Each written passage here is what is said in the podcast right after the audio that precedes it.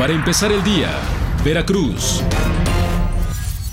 Buenos días, jueves 18 de julio, tiempo de la información con Mega Noticias Veracruz. Productores agrícolas de Veracruz se suman al bloqueo nacional de carreteras por la falta de recursos al campo. Asociaciones civiles denuncian que medicamentos para la atención de niños con cáncer dejaron de ser gratuitos en hospitales públicos.